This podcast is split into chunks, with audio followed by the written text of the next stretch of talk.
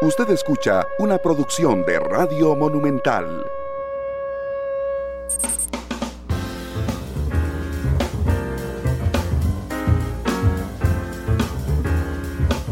Monumental. La radio de Costa Rica, ¿qué tal? Muy buenas tardes, bienvenidos a Matices. Yo soy Randall Rivera, muchas gracias por acompañarnos hoy eh, en el programa. Eh, en horario especial hoy hay jornada de fútbol internacional, así es que iremos de una a dos de la tarde. Muchas gracias por estar con nosotros. Ayer justamente en Noticias Repetel entrevistaba a la diputada Joana Obando, que es una diputada del Partido Liberal Progresista, que ha presentado un, un proyecto de ley para legalizar o darle un marco legal al uso de las criptomonedas en Costa Rica. Y créanme que la entrevista es difícil porque es un tema que muy pocos manejan, pero además todavía transmitirle al público eso es muy difícil. Yo le pedí a don Jorge Benavides, eh, que es asesor financiero, especialista desde hace muchos años nuestro, que nos acompañara esta tarde. Jorge, bienvenido a Matices, ¿cómo estás?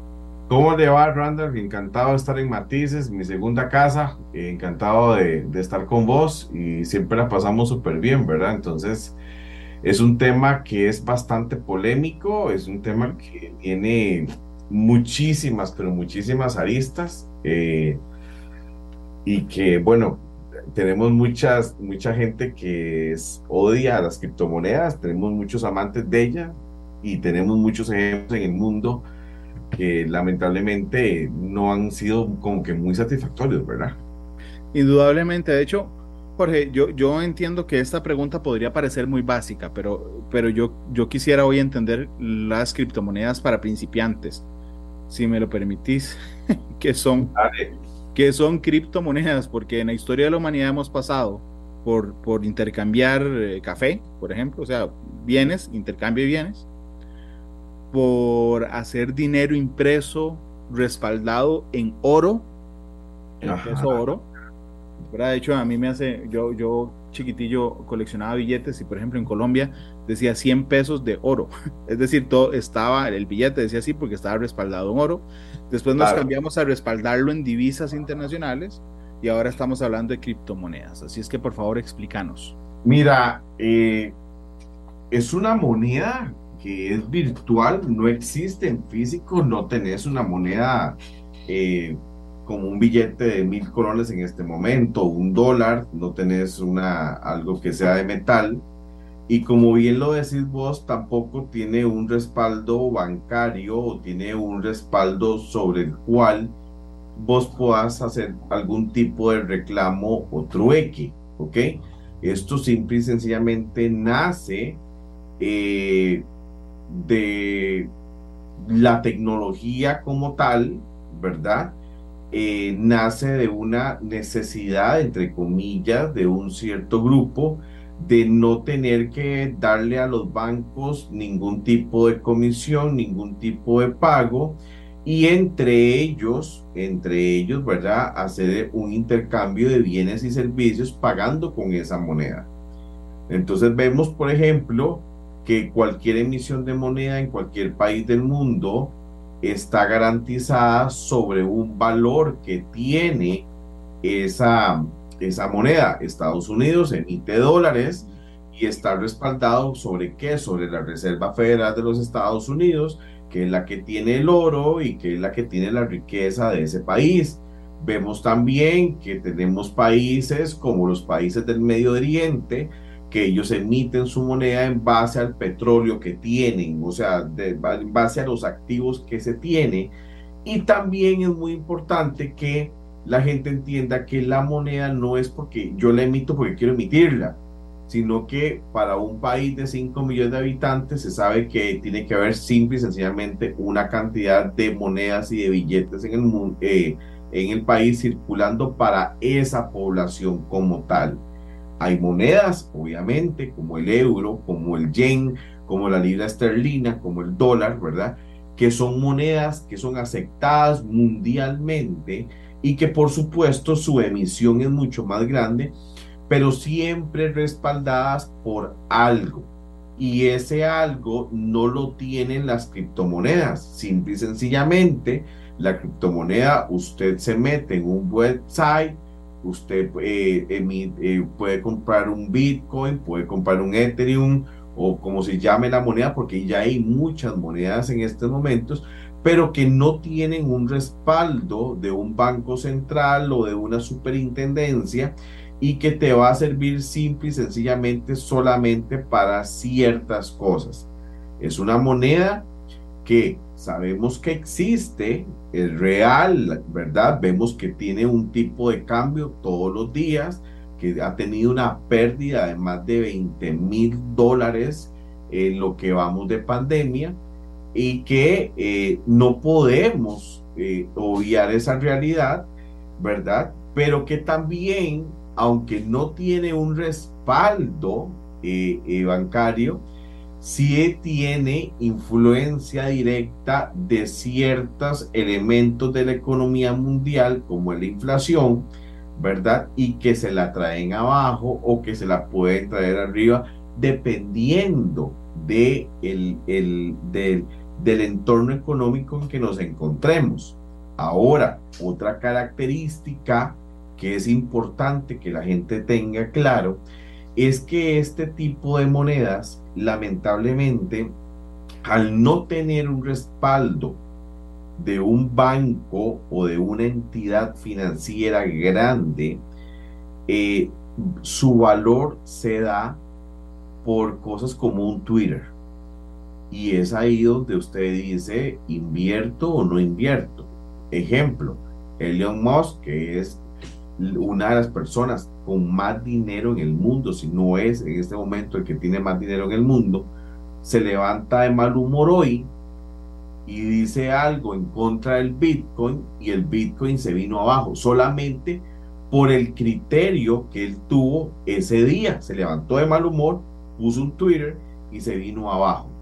Mañana puede ser que se levante de buen humor con algo y el precio suba. Entonces, no es como un tipo de cambio del dólar que se enfrenta a inflación, que se enfrenta a tasas de interés, que se enfrenta a, situaciones externas de la economía y que su valor va a valer en base a lo que está pasando en la economía mundial. Jorge, pero vamos a ver, para que una moneda cualquiera antes de las criptomonedas tenga curso legal y empecemos a usarla, bueno, no curso legal, para que tenga práctica, digamos, empecemos a usarla, necesita varias cosas. Estar respaldada es una, ¿ok? Pero la otra es que tenga legitimidad entre la gente. Es decir, que Jorge y Randall estén de acuerdo en que los euros con los que yo te voy a comprar el carro, vos me los aceptes y yo lo gire. Totalmente de acuerdo. Eso no pasa con la criptomoneda. Recordemos que es una moneda que se emitió en forma digital, que no tiene un respaldo y que no es legal. Estamos hablando de que, por ejemplo, El Salvador, que es el ejemplo que tenemos más cerca de Costa Rica, la legaliza y no le fue nada bien a El Salvador con lo que acaba de hacer. ¿Por qué? Porque esa moneda, aunque está de moda, y, voy a hablar de un término, no me gusta hablar del término millennium, pero los millennials, en estos momentos, la edad de los muchachos que, que, están en ese rango de edad, eh, son los que tienen esas nuevas corrientes de pensamiento, eh, están, en, están en base a esos. Ellos nada más dicen, vamos a crear una moneda para poder transar nosotros. Lo que se les olvida es que en el mundo ya existe un sistema financiero económico debidamente establecido y que esa moneda simple y sencillamente no entró o no entra dentro de la legalidad, dentro de eh, el sistema económico mundial y simplemente se quedan aparte. Entonces es ahí donde viene el primer fracaso que tienen las criptomonedas. Sí, y eso de hecho es muy interesante porque, digamos, vamos a ver, manteniendo la, la, la perspectiva, Jorge, una cosa es ser legal y otra cosa es estar prohibidas. Son dos cosas distintas, ¿eh? Ajá, que, que, es una discusión interesante. ¿ok? No están hoy en curso legal, pero como en las democracias liberales, la gente puede hacer todo aquello que no esté prohibido ¿ok? Significa que podemos negociar con eso, ¿ok? Pero que tenemos desventajas a la hora de las complicaciones que de las complicaciones que vienen en los negocios normales, como que yo te pague una parte, después no te pague y vos vas a demandarme de que te debo criptomonedas, por ejemplo. Ok, te voy a dar ejemplos más claros. Si usted llega hoy con, usted tiene un Bitcoin, por ejemplo, que es la más común, usted no puede llegar a un banco y decir, me ocupo cambiar este Bitcoin y que me den dólares o que me den colores, no te lo van a aceptar. El banco no te aceptó el Bitcoin, entonces tenés un, un, una moneda digital que tiene un valor aproximadamente a los 19 mil dólares hoy, ¿verdad? Pero que no lo puedes cambiar. Tenés que ir a un cajero, es que son muy pocos, creo que en Costa Rica solo hay uno o dos, algo así hay, donde vos puedes hacer transacción para cambiar eso a dinero, a dinero físico.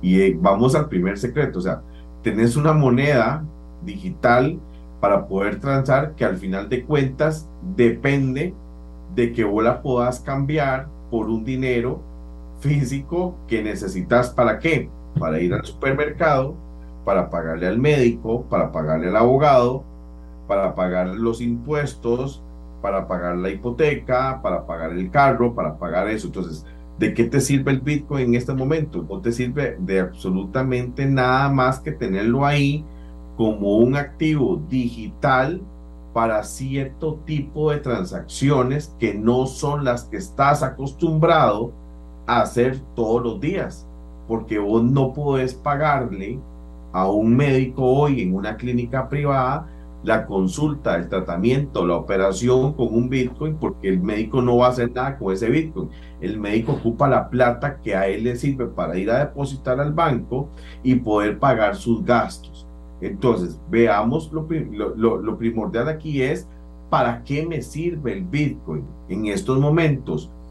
En, una, en, la economía mundial no me está sirviendo de absolutamente nada más que tenerlo ahí, porque su uso eh, podemos decir que es limitado, yo diría que es menos que limitado, porque no tengo la libertad que puedo tener a la hora de tener mil colones, dos mil colones o un dólar o un euro y que puedo llegar a cualquier lado y tomarme un café, eh, pagar una cena, pagar una entrada al cine, pagar un médico, ¿verdad? Eh, y tengo esa libertad de hacerlo con el dinero que en estos momentos está legalizado, que está mundialmente aceptado y que yo sé que puedo utilizar en cualquier momento. Entonces, vamos por ahí. Ahora, hay herramientas que en estos momentos gente como la de Visa en, Estados Unidos está utilizando para que la gente pueda utilizar ese Bitcoin. Y vemos que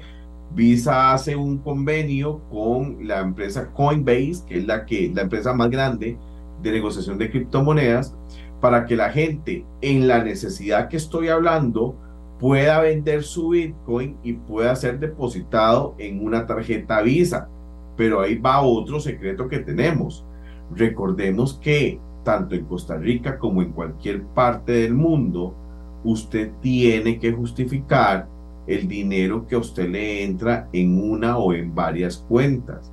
Entonces, ¿qué voy a justificar? No, yo compré un Bitcoin cuando valía un dólar y en este momento vale 19 mil dólares. Sí, podría usted explicarme por qué. Porque en estos momentos ni siquiera el sistema bancario mundial tiene claro ¿verdad? Las reglas del juego del Bitcoin porque es como una sociedad cerrada, no es una sociedad abierta, no cualquier persona lo puede comprar. Bitcoin solamente, estoy hablando de Bitcoin porque es la más conocida, solamente se hicieron eh, una, una emisión de, de ese tipo de monedas, no hubo más emisiones de monedas y simple y sencillamente se guarda el secreto. Recordemos algo también. Recordemos que con el Bitcoin nadie sabe quién es el dueño. El dueño es el que lo tenga en el wallet de su teléfono, nada más. Eso es todo. Nadie sabe eh, nombre, nadie sabe cédula, nadie sabe procedencia. Y es ahí donde no se acepta mundialmente este tipo de monedas por el secreto que hay. Y es ahí donde nace donde tiene origen este tipo de monedas. ¿Qué queremos o por qué queremos ocultar ¿verdad? Que tenemos eso, por qué no queremos que nadie sepa y por qué tiene un código o por qué solamente se puede manejar por el código que lleva el teléfono o, el wallet del teléfono. Entonces, por supuesto que entra la sospecha, ¿verdad? De quién realmente está utilizando ese dinero y para qué se debe de utilizar ese dinero electrónico. Jorge, aquí Hacienda eh, dice, parafraseando por supuesto, seremos tolerantes pero estaremos vigilantes. Completamente de acuerdo. Digo, sinceramente a mí me suena un poco como amenazar con la funda vacía, porque es como estaremos vigilantes pero no tienen forma de estar vigilantes, pero bueno. Este, pero ya es una señal inicial de decir, vea Randall, si usted cobra en criptomonedas y nosotros perdemos el control de su ingreso, créame que estamos trabajando para tener algún día el control de su ingreso. Eh, porque hasta el momento queda fuera, me parece por la explicación que nos has dado, del resorte de las autoridades. Sí, Randall, pero es que también yo, yo debo entender el hecho de que no estamos hablando solamente de un cobro de impuestos, sino que estamos hablando de una materia que es mucho más delicada. Ok, eh, hay un dicho que dice que el que nada debe, nada teme. No tengo por qué esconderme, ¿verdad? Si, el, si la moneda se está utilizando para evadir impuestos, entonces estamos entrando en un delito si vayamos más profundo, si la moneda la está utilizando el narcotráfico para hacer, eh, ya no tener tanta cantidad de efectivo, sino que el pago de su, de su droga, por ejemplo, o sea, criptomonedas, obviamente estoy borrando el rastro de ese dinero. Entonces, vemos que sí hay un secretismo total, ¿verdad? En cuanto a las criptomonedas y qué hago yo. Obviamente yo tengo que estar vigilante a lo que debe de pasar. O sea, no es un control, porque cada quien hace con su dinero lo que quiera. O sea, yo, a mí no me pueden limitar a llegar y decir, voy a gastar hoy eh, mis ahorros en un carro. Pero es que son mis ahorros y mis ahorros están en una cuenta de banco y la cuenta banco tiene un control cruzado con Hacienda, Hacienda sabe cuáles son mis activos porque el registro también se los da. Entonces hay un control de ese dinero. ¿Para qué? Para evitar evasión, evitar ilusión y para evitar que yo esté eh, cometiendo algún tipo de delito. Obviamente, estamos hablando de una moneda que es nueva, es una moneda que no se conoce, es una moneda que, si vemos el ejemplo de Salvador, ha tenido, El Salvador ha tenido pérdidas astronómicas por haberla implementado, pero que no podemos tampoco obviar que en algún momento del tiempo Costa Rica también va a implementarla y esperaríamos que tengamos un control bastante eh, amplio para evitar estos tres ejemplos que te estoy dando. O sea, sí tenemos que eh, ser vigilantes en el hecho de que es una moneda que desde que nace, nace con el único fin de qué? De ocultar quién la tiene, de ocultar por qué la tiene y en qué la estoy usando. Simple y sencillamente, si vos ve, has visto comentarios a nivel mundial, ¿verdad? De gente que, que es especialista también en este tema, todos coinciden en lo mismo, porque es las ganas de ocultar lo que, lo que usted tiene. Sí, entiendo. Ok, Jorge, digamos que tenemos 18 minutos de programa y ahí voy claro. Y te confieso que esto es un tema que a mí me cuesta entender un poco. Que entiendo la virtualidad, entiendo en si está respaldado o no, entiendo el acuerdo entre las personas, entiendo la preocupación de las autoridades. Hasta ahí voy bien. A mí donde se me hace un colocho, para ser muy, muy, muy sincero, es cuando pasamos a hablar de minería de criptomonedas o de granjas de criptomonedas, no sé cómo les dicen. ahí, ahí ya me perdí. Así que por favor, con compasión, explícame. Un, digamos, un Bitcoin hoy, eh, Daniel creo que publicó hoy, sí, está más o menos en 19 mil dólares aproximadamente. ¿De acuerdo? Vos tenés una, vamos a poner un ejemplo grande, vos tenés un 19 mil dólares en la mano, pero el gasto que usted tiene o que usted va a pagar hoy con un Bitcoin es de 100 dólares. Entonces, obviamente, yo no tengo cómo darte un cambio de 18.900 dólares aproximadamente. ¿Qué pasa? El Bitcoin tiene un logaritmo, ¿ok? Ese logaritmo hace que el Bitcoin usted lo pueda dividir, ¿verdad?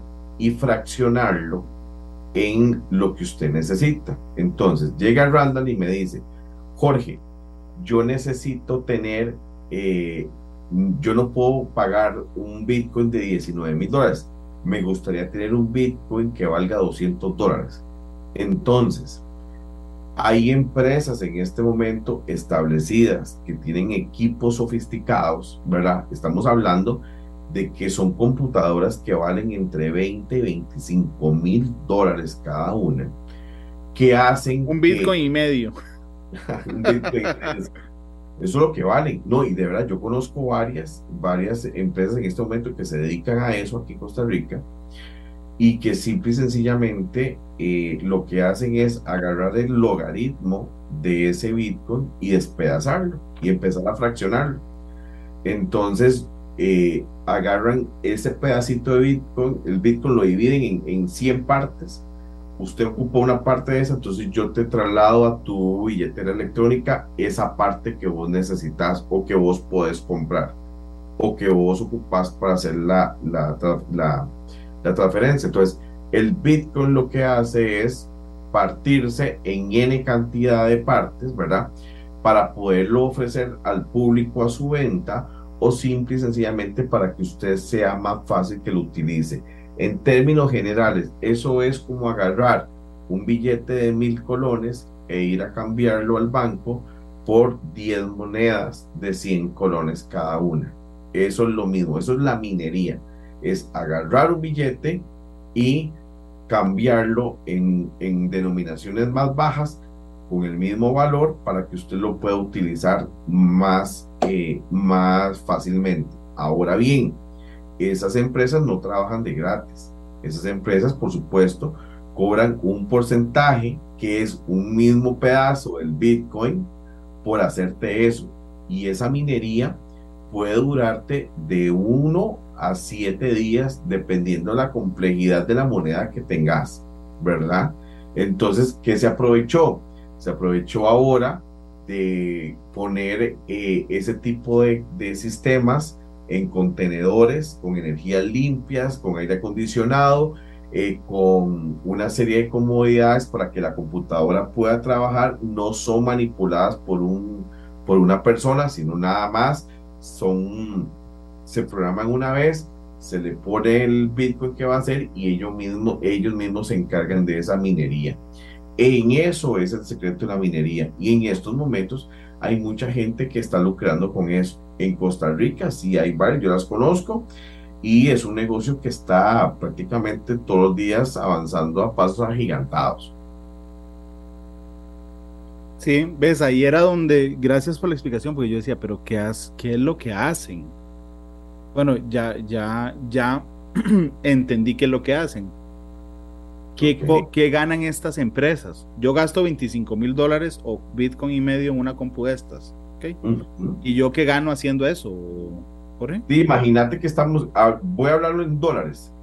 Imagínate que por una, por, por minar un, un Bitcoin, una empresa puede ganar por Bitcoin aproximadamente 400 dólares diarios por un Bitcoin. Digamos que eh, digo, obviamente voy a sacarte el cálculo. Digamos que una empresa de estas mine, por ejemplo, dos Bitcoin diarios, ¿verdad?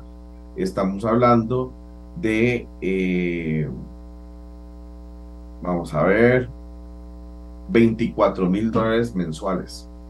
O sea, lo que recuperaste la inversión de una de tus computadoras prácticamente en un mes minando dos, dos Bitcoin diarios. Esa es la ganancia de ese tipo de empresa.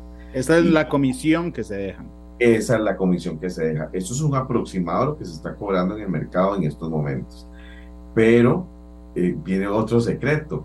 esta empresa lo que te dice a vos es, ok, me voy a dejar una parte de tu Bitcoin, ¿verdad? De ese, de ese Bitcoin que minaste, que partiste, con ganancia. Entonces ellos empiezan a acumular Bitcoin o Ethereum o lo que ellos vayan a hacer y empiezan a hacer su, como decimos los tipos, su buchaca más grande y empiezan a empoderarse de una manera donde la, cantidad es astronómica, lo que pueden llegar a valer en un futuro.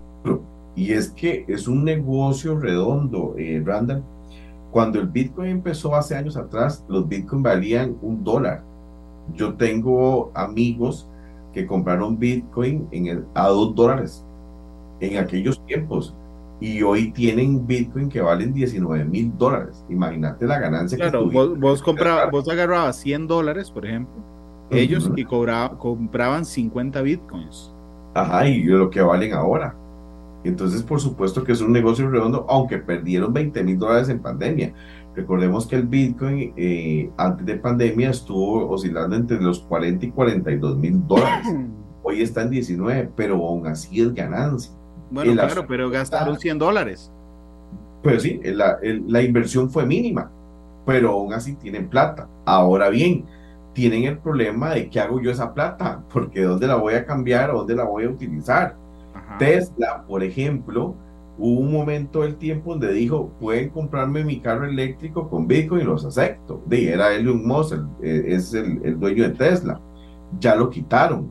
Hubieron empresas de etiquetes de avión ¿verdad? Que también aceptaban el Bitcoin para la compra de tiquetes de avión. En estos momentos ya se quitó esa modalidad de pago con Bitcoin. Entonces vemos que conforme pasa el tiempo, conforme pasa el tiempo, el Bitcoin ha perdido esa capacidad para hacer pagos o para poder adquirir servicios. Y es ahí donde la gente en estos momentos se ve acorralada en el hecho de que tengo un activo que vale plata, son 19 mil dólares, ¿verdad? Si usted tiene el Bitcoin completo, pero ¿qué puedo hacer con ella? ¿La liquido? ¿No la liquido? ¿En dónde la puedo liquidar? ¿Tengo que viajar a El Salvador o voy a esperar a que Costa Rica pueda legalizar esto? Porque es una realidad que tenemos y, yo la explicaba, se la explicaba a unos amigos un día de estos, que yo decía, nos guste o no, a mí no me gusta, o sea, yo necesito tener mi dinero físico, en una cuenta banco, en una tarjeta donde yo, yo sepa dónde, dónde puedo ir a reclamar, ¿verdad?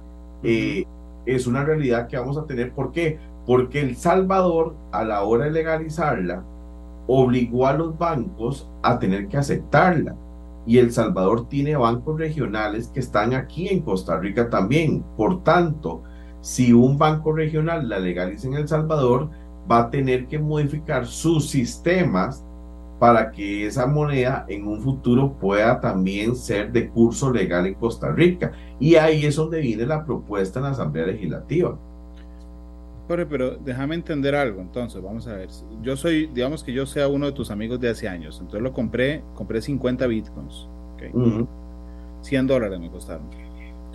Hoy multiplico esos 50 bitcoins por 19 mil dólares y tengo en activos digitales 950 mil dólares, casi un millón de dólares. Exacto. Ahora, vas a, ahora te vas a topar una pequeña, un pequeño inconveniente que tenemos en Costa Rica, se llama Ley 8204, que es la ley de la superintendencia, donde vos vas a tener que legalizar esa moneda y vas a tener que explicar de dónde sacaste vos o cómo multiplicaste vos esos bitcoins de 2 dólares a casi un millón de dólares. Es ahí donde viene el secreto de que no es solo legalizar, es que si la vamos a hacer, nosotros tenemos que modificar todo el sistema bancario nacional para que esta moneda sea de curso legal en Costa Rica. Y eso no es de la noche a la mañana. Por eso, pero ubiquémonos 26 de octubre. Démosle. Ok, hoy, a esta hora yo era uno de tus amigos, compré 50 bitcoins, tengo 950 mil dólares en activos fijos y vamos a ver qué digo, se me, se me, se me pone mala, es decir otra palabra, se me daña la caja de cambios de mi carro. Eso me pasó hace 10 días. Y entonces yo digo, sí, no, ya me cansé de este carro, voy a comprarme por primera vez un carro nuevo. De por sí tengo 950 mil dólares en activos digitales. Entonces, hoy, miércoles, me levanto y digo, listo, voy a ir a comprar, de por sí tengo 950 mil dólares, voy a ir a comprarme un carro el año. ¿Puedo? No. ¿Cuánto tiene usted en su tarjeta de débito o en su tarjeta de crédito para comprarse el carro? No como tiene. mil, como 8 mil pesos. Ok, no los tiene. Usted va a tener hoy que recurrir a, a, un crédito bancario para poder financiar ese carro nuevo que usted va a comprar, porque... ¿Y por qué si tengo 950 mil dólares? Ok, ¿dónde los vamos a cambiar en Costa Rica? No se puede. Ok, entonces me queda más fácil. Espérate para pensar. Y, y, aquí estoy poniendo el ejemplo cierto. Hey, pagan, pagan en quincena, entonces tengo 8 mil, 8 mil colones en mi tarjeta de débito y no tengo tarjeta de, de crédito. Listo, excelente, lo felicito. Gracias. Bien. Entonces, yo digo, ¿qué opciones tengo? No es que si voy a pedir un préstamo, no sé si me lo dan, porque solo tengo 8 mil colones en débito, pero podría pedir prestado para pagarme un tiquete en El Salvador y al Salvador lo cambio mañana, me regreso mañana en la tarde y ya tengo el efectivo. ¿Eso se puede hacer? Sí, se puede hacer perfectamente. Lo puedes, en El Salvador puedes hacerlo siempre y cuando tengas una cuenta, una cuenta corriente o una cuenta de débito ya ubicada en El Salvador y no lo vas a hacer de la noche a la mañana porque tienes que cumplir con todos los reglamentos del Salvador para poder ser cliente de un banco. Complejicemos Ahora, la cosa. Yo aterrizo en El Salvador hoy en la tarde. Uy, te, lo, te, la, te, la, te la pongo más difícil. A ver. Estamos en un tema polémico, esos que a vos te gusten, a mí también. Dale, dale, dale. Ok, recordemos, cuando usted tiene este tipo de limitantes, eso es una oportunidad para qué tipo de mercado, para un mercado negro, ¿cierto? Sí. Ok, perfecto. Entonces usted llega, usted tiene los 900 mil dólares, usted ocupa una parte de esos 900 mil dólares y usted va a ir a conseguir una casa de cambio que no es legal, que te va a dar la plata que vos ocupes a cambio de ese Bitcoin y de una comisión. Ah, ok. Entonces, Esto existe. Pero no es legal. No es prohibido, pero no es legal. Ah, está sí, regulada. No, si es, si es, prohibido. prohibido. Ah, por okay. supuesto que es prohibido, obviamente. Porque pongámosle el precio al carro que vos querés comprar hoy. Dame un precio. 40 mil dólares. Perfecto. Necesito Dígame dos quién- bitcoins. De, ok, dígame quién, quién en estos momentos de manera ilegal te va a poner 40 mil dólares en efectivo en la mano. Nadie. Digo, un banco a menos de que tenga un- una garantía, pero, pero eh, nadie, eh, rápido. No, es que, eh, entendeme, no es que si, si yo te pongo hoy, si yo, si, haga- ok, vamos a este más bonito todavía. Yo te lo voy a cambiar y yo te pongo los 40 mil dólares en el banco, yo y usted tenemos que ir acá, tenemos que justificar de dónde saqué yo los 40 mil dólares y por qué usted los está recibiendo, ¿cierto? Sí, sí, sí, esa era la complejidad.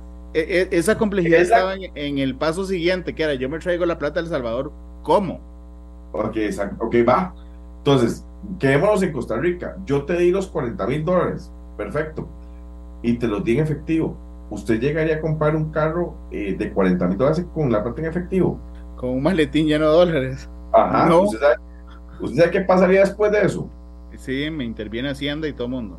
No. Muy posiblemente, mientras que vos, mientras que el cajero de la agencia te esté contando los 40 mil dólares, Ya el encargado de la sucursal esté llamando el OIJ y la unidad de legitimación de capitales te esté esperando afuera con el carro nuevo. Y Randall Rivera sería noticia pública en, en Repretel y en Monumental también, ¿verdad? Ujú. Y claro, yo postearía una foto tuya y diría, ese es mi amigo. O sea, yo lo conocí. ¿ok? Y entonces yo salgo con la cara tapada diciendo, yo no lavé nada, nada más tenía dos, dos bitcoins. Exactamente, pero ¿quién se los cambió? ¿Dónde está? ¿Quién le dio a usted 40 mil dólares en su sano juicio? ¿Quién tiene 40 mil dólares en efectivo? Sí, sí, Nadie. claro. Ok, Pero- pero- Jorge, Esto- pero vista- es- te entiendo el ejemplo y está muy bueno, pero vistamos lo de legalidad. Yo llamé a Jorge y le dije, Jorge, préstame 300 dólares para irme a El Salvador hoy y te lo pago cuando regrese. Entonces vos me decís, sí, sí, toma, te paso, te hago un, te hago un simpe. ¿Sí? Ahí está revestido de legalidad, estamos usando Listo. todos los mecanismos legales. Se hizo usted cliente, pongámosle de un banco regional eh, eh, en El Salvador. Sí, me fui, a- abrí, un, a- abrí, el banco, abrí una cuenta en el banco Cuscatlán. Exactamente, listo. Ok. Ya llegué a El Salvador hoy en la tarde, mañana voy al banco. Buenas, Cambiaste el Bitcoin, hiciste toda la legalidad del mundo y lo tenés ya en una cuenta de Cuscatlán. Y me dan una tarjeta de débito de Cuscatlán donde está mi Bitcoin. Que es, una, que es un banco que es regional y que está en Costa Rica. Obviamente la tarjeta del banco Cuscatlán usted la va a poder utilizar en Costa Rica. Entonces ahí usted perfectamente, usted llega y pasó su tarjeta y usted ya compró su carro. Ahí estamos hablando de una legalidad perfecta. Pero, pero igual se van a emitir las alertas porque son más de 10 mil dólares. Pero ya está en el banco. Ya usted justificó la plata. Acordémonos, ok, acordémonos del principio de lavado de dinero. Lavado de dinero es agarrar dinero proveniente de un delito y meterlo al sistema financiero. Ya ahí usted lavó plata, ¿ok? De acuerdo. En el momento en que está en el sistema financiero, cualquier plata que esté en una cuenta de ahorros o que esté en una cuenta de débito o en, una cuenta de ahorros, en una, en una cuenta corriente, en un certificado en cualquier instrumento financiero, ya pasó por el proceso del banco de qué? De verificación de los fondos. Entonces ya el banco a la hora de que usted le abre la cuenta y le acepta la plata es porque el banco está segura que el dinero es completamente lícito. Entonces usted fue a El Salvador, cambió el Bitcoin, ellos ya hicieron el proceso completo y usted ya tiene su dinero completamente legalizado. Por tanto, a la hora de utilizarlo acá, ¿qué pasa? Usted pasa su tarjeta, usted compró el carro y aquí lo único que le van a decir a usted es, ok, vamos a firmar la, el traspaso del carro, el carro no va a tener una prenda y a usted lo que le van a decir de dónde proviene su dinero ok, del Banco Custratán de mi cuenta de ahorros número tal ubicada en El Salvador, que es un banco regional y que se puede usar aquí. No tuvo usted ningún tipo de problema, no tuvo ningún justificante, porque ya usted anterior a comprar el carro, ya usted justificó su dinero. Ok, entonces sí tengo forma de utilizarlo legalmente. Totalmente. Es enredado. Tengo que ir, tengo que abrir la cuenta, tengo que... Es enredado, eso nadie lo quita. Es igual. la semana fue por el carro de contado. Exactamente. Lo pudiste hacer, pero no, lo hiciste acá, porque aquí no tenemos las herramientas, no tenemos el sistema, no tenemos absolutamente nada para hacerlo todavía. Aquí el Bitcoin, el Ethereum, la moneda que usted quiera llamarlo, en estos momentos no es ilegal, no es legal, está en un vacío existencial que simple y sencillamente en estos momentos apenas se está hablando de cómo vamos a hacer con eso. Pero vemos que países desarrollados simple y sencillamente no la aceptaron. Y es ahí donde debemos, donde entramos a la discusión. ¿Por qué no se acepta? Por, y, te voy a dar varios ejemplos, o, o, un ejemplo muy claro. Vos sos cliente del banco X, no sé, pongamos el Banco Costa Rica. Usted llegó Usted tuvo un problema con el Banco Costa Rica, pero usted sabe dónde están las oficinas centrales, usted sabe dónde están las sucursales, usted sabe dónde está la plataforma de servicios, usted tiene una superintendencia que está sobre encima del banco, usted tiene una contraloría de servicios, usted tiene una serie de herramientas para hacer el reclamo correspondiente si usted tiene un problema con ese banco, ¿cierto? Sí. Ok. Con el Bitcoin usted no tiene nada de eso simple y sencillamente a alguien se le ocurre mañana decir, cerramos los bitcoins y no vale nada, y usted se quedó con un, un, logaritmo en su, en su teléfono que no vale absolutamente nada y usted no tiene una herramienta para poder reclamar. ¿Ok? Pero hubo gente que sí hizo plata, pero que usted no le puede reclamar eso. ¿Por qué? ¿A quién le compró usted el Bitcoin? Usted no compró un Bitcoin con un Bitcoin. Usted compró un Bitcoin a dos dólares. Usted pagó dos dólares. ¿A quién se los pagó? Hubo, hubo gente que recibió dinero físico, dólares, libras esterlinas, euros, color, lo que sea, por esa moneda que inventó y que él sí tiene dinero físico y tiene dinero en el banco. Lo demás era por cuenta suya y por riesgo suyo.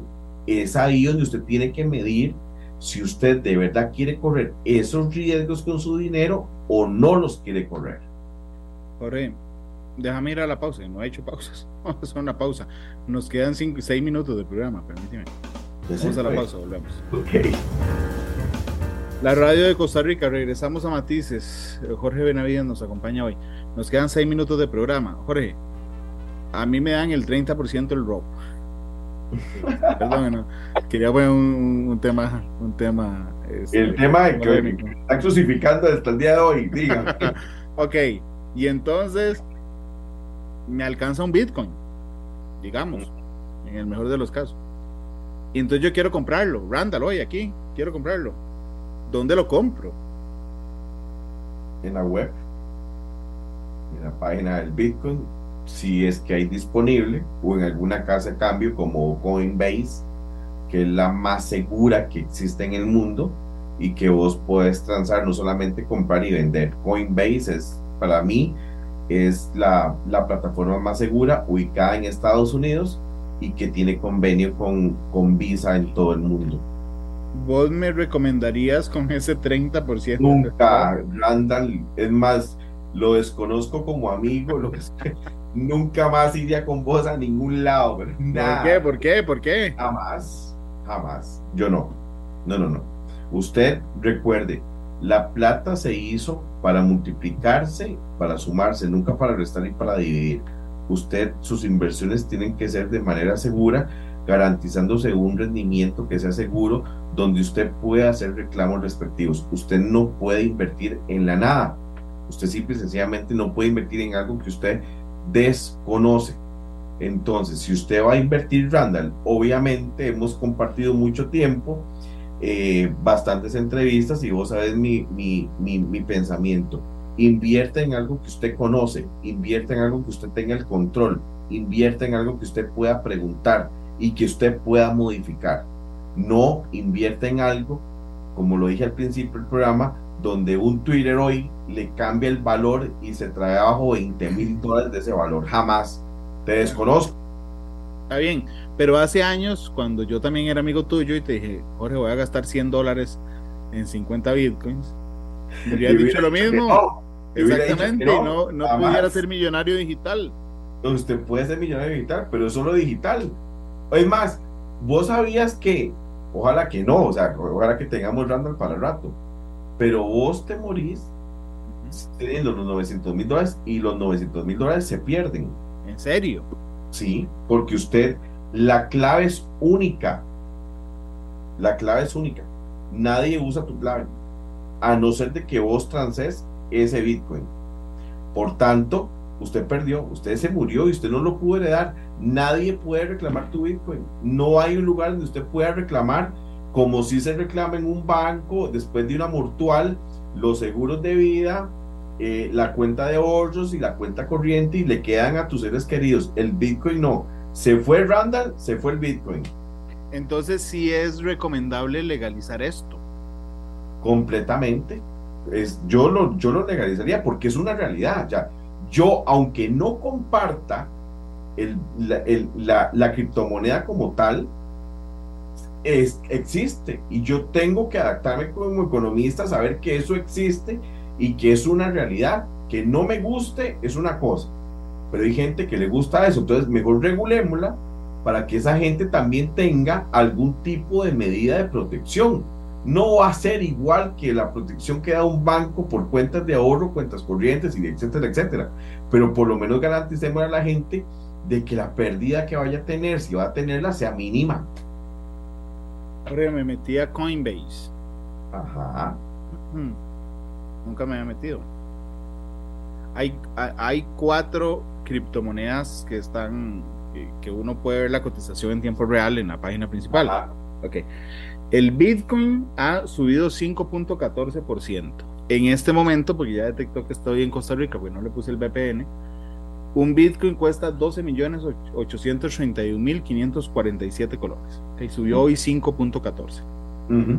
El Ethereum cuesta 950.234 col- colones, es decir, subió 4.40. Ujú. El Cardano o Cardano, no sé, cuesta 250 colones y subió 3.86%. Podría comprarme cuatro, porque ahí tengo, por ahí tengo mil pesos. Podría comprarme cuatro Cardanos. Y Solana bajó, perdió 1% y cuesta 19.271. En serio es tan fácil, digo, perdóname, te dije que tenía 8.000 en mi tarjeta de débito. Sí. En serio es tan fácil como yo me meto a comprar cuatro cardanos o cárdanos y lo pago con 1.000 aquí. Sí, no hay ningún problema. Vos te registras en la página y hacer la transacción y tener ya, y ellos te van a mandar eh, a tu wallet del teléfono, a tu, a tu billetera electrónica, eh, el logaritmo y ya los vas a tener guardados ahí con una clave que es única, que solamente vos tenés y que solamente vos puedes usar. Eso es muy fácil, o sea, eh, pero vea el secreto, estás pagando en moneda física normal que hemos usado durante cientos de años, ¿verdad? No estás pagando en digital, estás haciendo un cambio a algo que tenés fijo, algo que es muy variable. Hoy subió, pero yo te voy a dar un dato más interesante. Antes de pandemia, el Bitcoin valía 42 mil dólares. Y muchos gurúes dijeron va a llegar a 60 a 70 mil dólares. Hoy no hay manera de que suba o que llegue arriba de los 19 mil dólares. Randall, siempre es un gusto estar con ustedes, de verdad. Es un placer. Ya, ya, ya estaba extrañado. Que no ahora. Yo que hice mal, por Dios. Pero bueno, pero te voy a dejar, puedo escoger canción. obviamente, obviamente, y nos vamos a ir con, con un clasiquito, ¿verdad? ¿Y qué les parece si nos vamos con Mediterráneo de Joan Manuel Serrat? Joan Manuel Serrat será quien despidió y matices entonces. Jorge, muchas gracias. Me pareces muy bien. Muchas gracias. Listo. Gracias, Randa. Que esté muy bien. Saludos. Gracias, a todos que nos acompañaron hoy en horario especial. Feliz tarde y hasta luego. Este programa fue una producción de Radio Monumental.